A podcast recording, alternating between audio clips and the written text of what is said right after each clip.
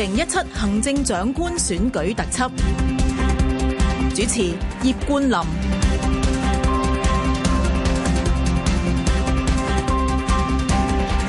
喺特首選舉日呢，今日我哋安排咗呢個特備節目《二零一七行政長官選舉特輯》啊，請嚟咗呢嶺南大學公共管治研究部主任李彭廣呢，同我哋一齊傾嘅電話一八七二三一一一八七二三一一。對於呢場選戰嘅結果，林鄭月娥成為咗行政長官選舉嘅當選人，攞到七百七十七票嘅，曾俊華三百六十五票，胡國興二十一票。大家點睇？繼續打嚟傾下一八七二三一一。頭先呢，就一路同阿李彭廣傾緊呢，就係阿林鄭月娥未來要點樣做呢？先至能夠有個更好嘅管治啦。嗯呢一節開始呢，想傾一傾翻有關今次個選戰啊，所呈現嗰種嘅嗯誒公關戰，係嗯或者成個選舉嘅誒策略。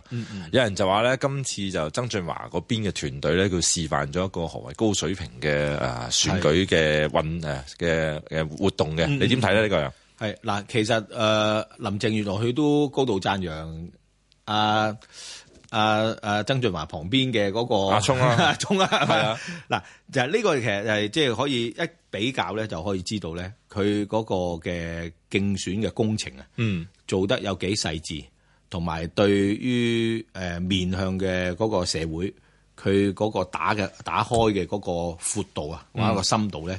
的而且確啊啊誒曾俊華咧係比較上優勝嘅嚇。咁、呢個當然啦誒。呃誒、林鄭嗰方面嘅睇法就哦，因為我哋誒、呃起步慢咁樣啊，嗱、呢個當然可能係其中嘅原因，但我諗最主要咧就係話響林鄭佢嗰個響多渠道嘅去接觸一啲嘅選委以外嘅嗰、個誒、呃呃方法咧，嗯，相對嚟講係比較局限嘅。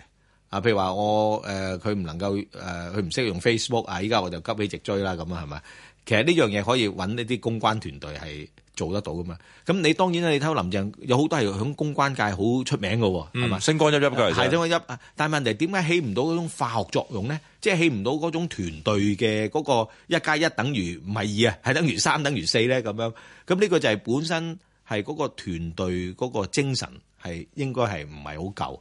夠。咁當然啦，你誒阿阿阿莊曾去做嘅嗰樣嘢咧，就當然可能佢自己都未必係咁煙㗎，即係唔係咁嘅。但係佢可能佢又識用到一班人，而嗰班人係能夠係咪接到地氣多啲咁樣嚇，唔好多好多係多啲咁樣。咁你咪兩個一比較起上嚟咧，咁你咪有一個差別出現咯咁樣。嗯咁所以我就覺得咧，同埋誒，我諗啊啊啊啊啊曾俊華咧，佢係比較上係用一種好柔嘅方法。嗱，當然依家誒坊間好多人就覺得，喂，佢都係政務官出身啦，佢都係有咁個咁嘅心態，啊，呢個完全明白嘅。嗯但問題係佢願意係咩啊？去作某種嘅調整嘅時候，或者調整得快嘅時候咧，咁你咪容易係誒、呃人哋即係會誒、呃、獲得支持咯咁樣。嗯咁整體嚟講，我覺得佢哋立下上網嘅拍嘅片，我都睇到，唔係我唔敢講我睇晒，係大部分我都睇得到。誒、呃佢嗰個重點，阿曾俊華嗰個重點係的而且確係比較出一啲嘅，誒、呃容易明白，誒、呃亦都係觸動到社會大眾所諗嘅嘢。嗯啊，咁呢個就係嗰個中間嘅差別。嗯，會唔會可以為香港留低一啲嘢咧？呢個即係譬如話帶嚟一啲影響，往後可以影響到政府啊，或者林鄭嘅班子啊，第日呢種公開手法，還是就係曇花現？今次選舉完咗之後就翻返去舊路 咧？你估政府又？ 其實我諗從發展嘅角度嚟講咧，呢啲係必由之路嚟嘅咧。嗯因為當你個行政長官越嚟越唔單止係淨係取得呢個選舉委員會嘅支持，佢亦都要為當選咗之後要有相當嘅社會嘅基礎嘅時候咧，你必然係你個選舉，哪怕你唔要面向觀眾，都要面向觀眾；你唔面向大眾，你都要被逼要面向大眾。嗯咁、所以喺呢度咧，既要攞得民意調查裏邊嘅支持。嗯亦要喺選委會裏面攞到足夠嘅票數，呢樣嘢係未來必然去走。咁你喺個建制咁高嘅位階嘅人，你點樣拉近同社會大眾之間取得佢嘅支持？我覺得呢樣嘢未來任何一個嘅誒、呃、潛在嘅行政長官誒嘅、人士咧，都要深思嘅呢樣嘢。啊嗯，咁而而我諗阿曾俊華當然佢而家做嘅，其實我覺得咧，佢都未係一個好完整嘅，即係譬如話佢落區，佢都係好小規模性嘅，佢唔係用一個普選嗰種嘅規格。嗯但係當然佢又同過去嘅嗰個行政長官選舉嘅嗰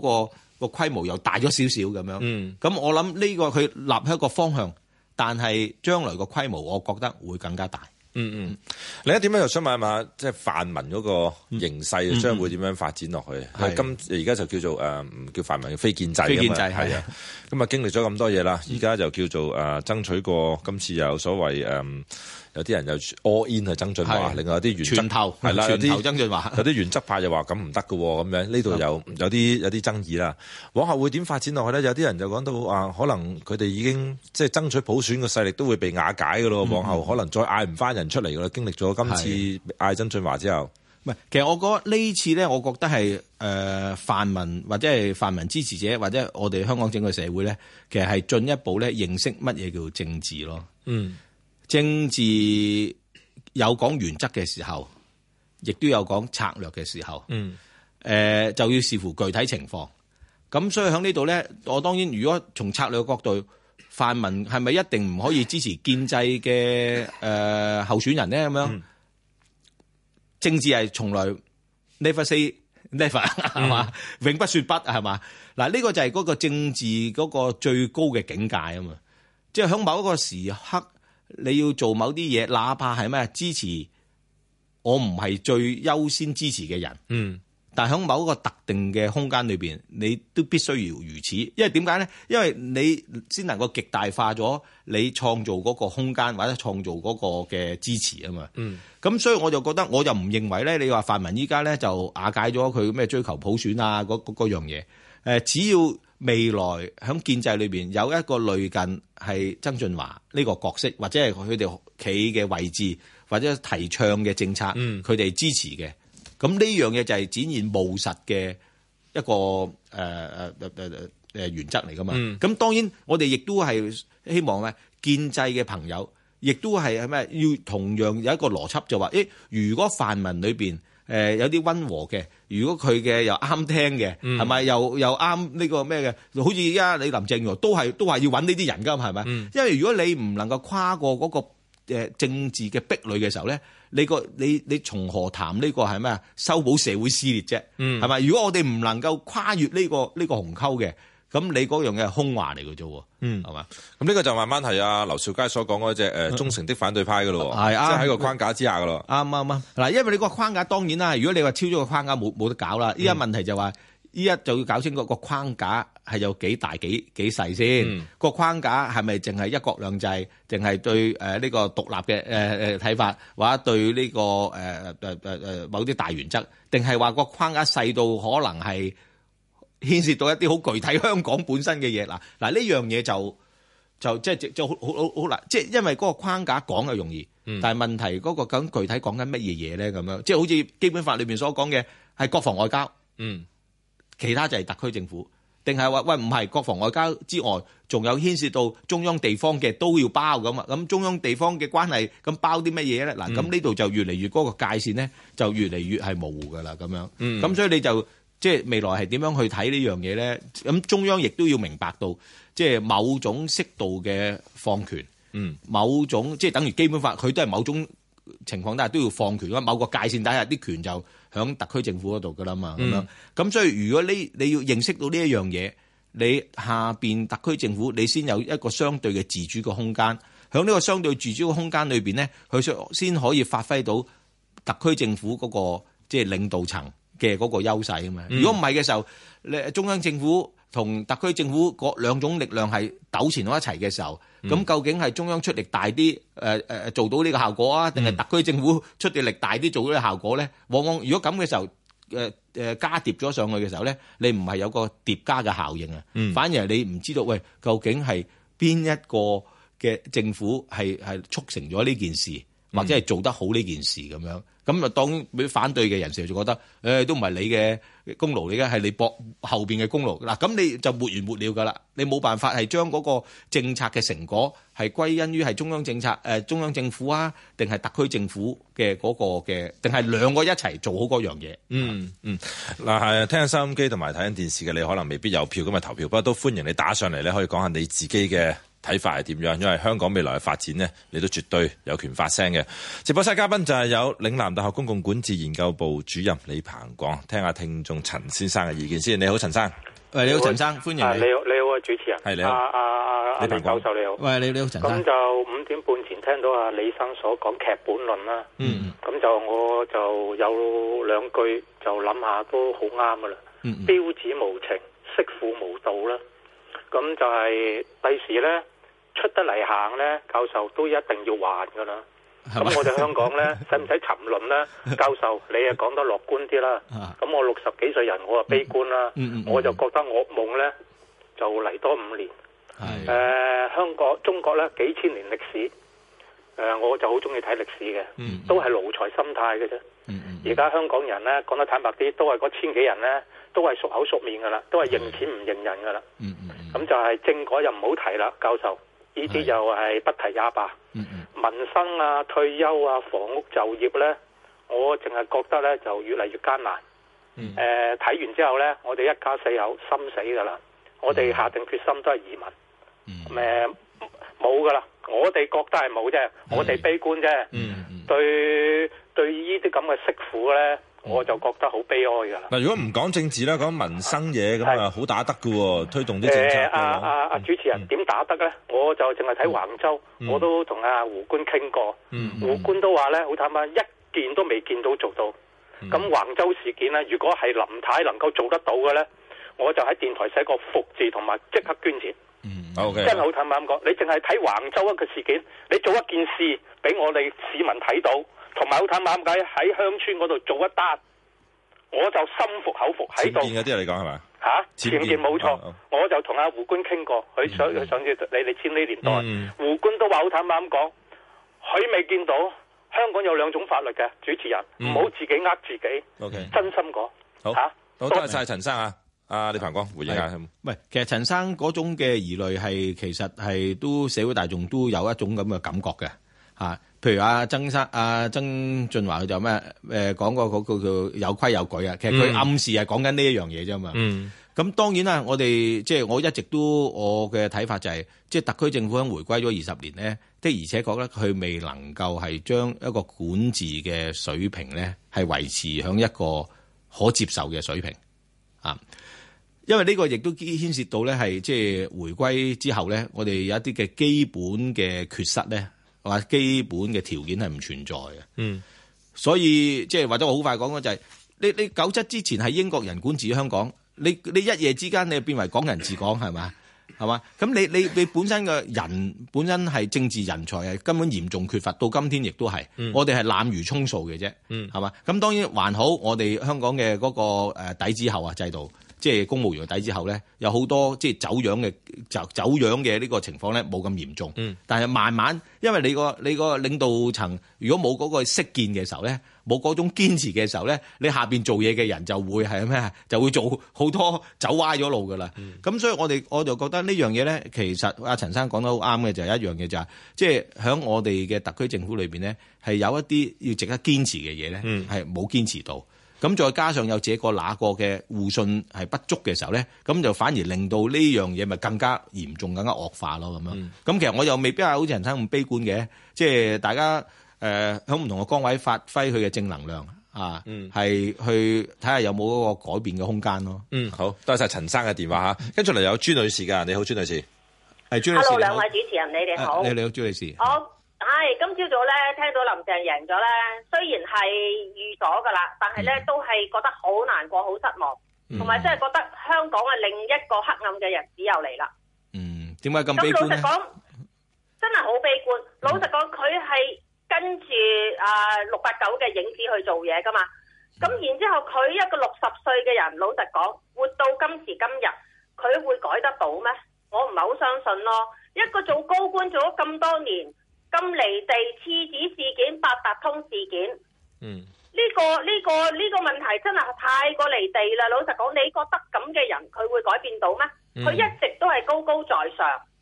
咁而家呢七百七十七票點嚟嘅呢？大家都心中有數啦。嗯咁而家呢條路線同六六八九條路線有咩分別啊？又係向班大商家有錢佬傾斜咯。嗯嗯。你 OK，嗰、個你嗰個什麼民生啊，什麼乜嘢？好似頭先我位先生覺得好呃啱，橫州事件、村屋事件、故宮事件，點樣睇呢？私撕裂香港，林鄭都有份㗎，唔係淨係六八九㗎，成個政府都有份撕裂。而家佢講兩句三句就可以修補到咩？咁簡單唔係啩？好，多謝晒孫女士啊，相當之失望啊，對於今日嘅選舉結果。啊，其實林鄭咧當日喺誒在五年之前啦，加入誒梁振英班子嘅時候，民望嗯最高司長嚟㗎嗰陣時係。好高㗎啱啱啱發生咩事咧？其實真 係一個人咁，佢做官都三十三十幾年啦，係嘛係，唔係其實我就咁樣睇，因為你作為政治人物咧，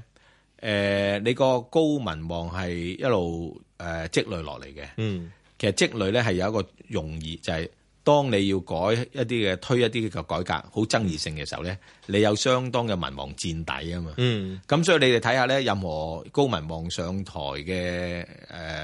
誒人物咧，佢落台嘅時候咧，通常啊，唔係我話全部都係相對嚟講，比佢上台嘅時候係低民望嘅，嗯嗯因為佢佢執政嘅時候，佢推行一啲可能唔受歡迎嘅。嗯，嘅政策，咁自然就消耗啦啲人就係就消耗咗啊嘛。即係我成日用話，呃呃等於我信用卡個額度係咪？你你你誒誒誒，即係越爭議性嘅時候咧，你你碌一碌張卡就就少咗呃 一啲額限額咁樣。咁民意或者誒誒個社會基礎就係咁樣去用噶嘛，咁樣。咁所以喺香港就更加係誒嚴重啦，因為誒我哋一直啲政治領袖唔係深耕細作地響社會。去建立佢嗰個支持啊嘛。嗯，好多係浮面去做嘅啫嘛。所以依家哪怕依家民意調查，民意調查嗰個係咩？係一個比較上係表面嘅支持嚟嘅啫嘛。嗯但係一一埋到去啃一啲係比較上係棘手嘅嘢咧，可能係真係民意如浮雲㗎。呢、個咁、嗯所以從呢個角度嚟睇咧，其實我哋喺香港嘅嗰、個即係港人治港嘅基礎咧，我覺得仲有一段路要去做咯。嗯，好，再聽到聽眾先，仲有阿杜生喺度啊，杜生你好，係杜生你好，係杜生你好，係係請聽到聽到講清楚，杜生嗯聽到聽到兩誒主持同埋教授，係你好，嗯誒，我我覺得咧，我哋啲好大嘅失望嘅，嗯咁樣因為始終離唔開一個影啊。嗯嗯嗯，我發覺我哋而家呢個特首咧，始終都係喺一個影子下邊嚟到行，嗯即係跟住前面嘅影嚟到行，好似個細路仔跟住個大人咁樣。咁我哋細路仔望住大人，咁啊大人做得好，咁我哋梗係開心啦。嗯嗯啊，但係大人咧，只係誒睇住某一個影去行，跟住個影行。嗯，問多兩句個影係咩意思咧？係上佢嘅面嘅咧影就啊，係定前面嘅影啊？？以前嘅事誒嘅嘅政績啦，嗯咁、你如果能夠誒、呃反到以你佢以前嘅一啲嘅事，譬如好似橫州啊，嗯誒、呢個新界丁屋啊，嗯誒、你落區又賴咗啲誒啲同事唔即係編排唔好啊，即係對於完全唔肯話承認自己嘅責任嘅咧，咁你話大個細路仔對個大人自己失信心啊咧？嗯係啊，呢、個呢、個係誒，其實阿杜生講到係一個即係個角色轉型嘅問題。如果我用學呢個角色， 即係誒、呃你做公務員嘅一個角色，就同做呢個政治領袖嘅角色係兩個完全唔同嘅角色嚟嘅嗯嚇。咁、因而你要呢、個要轉變，任何人打另外一份工當然要轉變啦。但係問題你個適應係咪適應咁快？嗯有啲人誒呃先知先覺，有啲係後知後覺，有啲係唔知唔覺，係嘛？咁呢、樣嘢就係睇下嗰個個人嘅本質啊！嚇，當然我都認同誒、呃有好多嘢真係唔係能夠短時間可以係咩調整得到嘅，因為過往去圍觀三年都係嗰種嘅文化，都係嗰種嘅形態。你而家突然間轉變咗係另外一種嘅時候，要親民嘅，要接觸誒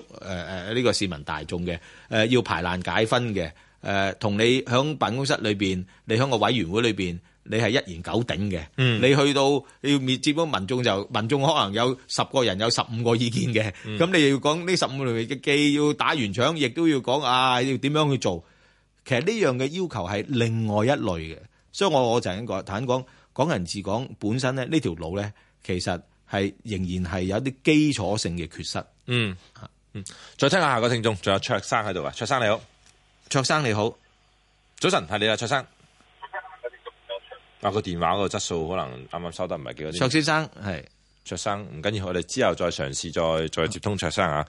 但係頭先就講咗，聽過幾個聽眾啦，似乎都有啲有啲唔開心咁啊。嗯係係係嗯我想問李鵬講啊，嚟緊七一就回歸廿週年啦，係你估七一個環境會點咧？今年誒，其實我諗誒大型嘅群眾動員，我覺得唔係太可能。嗯即係大者當然，如果你講緊五萬萬、三十萬、二十萬，我覺得都未必係有呢、個呢、個譜，因為你佔中之後，社會嗰個虛耗得好緊要啊。嗯同埋有啲人係比較失望嘅時候咧，佢未必係再依賴話誒、我有行動出嚟誒、去表達乜表達乜，佢覺得表達都係冇冇意冇意義㗎啦咁樣，咁、嗯因而就會有一種嘅即係誒誒打退堂鼓。或者係回堂啦，或者叫做啊嗯咁即係行動型咧。其實我講未來嗰幾個年裏邊，邊未必會有咁多嘅行動型嘅或者支持型嘅，嗯反而係會係仍然某個細嘅規模，誒、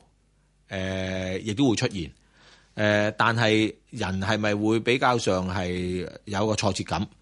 呢、個會嘅，因為大家太過投入啊嘛，嗯係嘛？太太過入嘅時候，你嗰個結果同你嗰個期待嘅結果有落差嘅時候咧，自然就會有一個失望。咁、但係問題就係話，睇下我哋個未來嘅特區社會嘅施政係點樣、啊如果能夠施政暢順嘅呢種嘅失望嘅情況咧，就會比較上有改觀嘅機會咯。阿卓生翻翻嚟喎，聽好翻啊卓生嘅意見先。你好，好卓卓生，生係你好，系你好，你好，啊係請講阿阿李生你好，你好你好誒卓生你彭講係啊你喺度。好，你你好，你卓生好，阿。李生你好，啊你好，係系嗱，我我咧就咁樣，我我咧就覺得咧，就話阿阿阿林阿林林鄭月娥，林太咧，係啊林太咧，佢能夠做到呢個特首咧，係我哋香港人嘅福氣嚟。嗯點解咁講咧？嗱，佢喺嗰個呃政府嘅部門咧做咗咁多年，有咁多戰績，嗯，啊，佢出嚟去做嘅嘢，所有佢接觸到嘅咁多嘅人，佢個個都讚賞佢，嗯係嘛？你人哋個個都係用個心去讚佢嘅，唔係話佢誒擦佢鞋啊，嗯啊，咁即係佢哋咧都成日講咧就話誒佢行梁振英路線，嗯咁梁振英路線有咩唔好咧？關於啲民生嘅嘢。嗯系咪啊？咁你政治嘅嘢唔係話你一你唔係話你香港話晒事噶嘛？嗯你要同中央配合。好好老實講，佢中央見到你哋啲香港嗰啲嗰啲出嚟又遊行啊，又話又話打倒一黨專政啊，又反共產黨啊，嗯佢會唔會佢會唔會俾你哋俾你哋去做啊？嗯你哋唔你哋搞得好好地，大家和和平平，嗯佢就會有信心，信心咪放權俾你哋，你慢慢普選咯。嗯系嘛？啊，李嘉誠啊都話佢啊女娲補天啊，人人哋用人哋出嚟做嘢用個心嚟做。嗱，我係一個基層嘅人，我睇到佢講，嗯我同埋睇到佢做嘢，我好感動。嗯我雖然佢俾唔到咩益處，咁下一代佢佢佢民生，講真啦，你民生搞唔好，你政治一人一票有咩用啊？嗯你，OK，同我講，個個個個揸兜住埋嗰啲，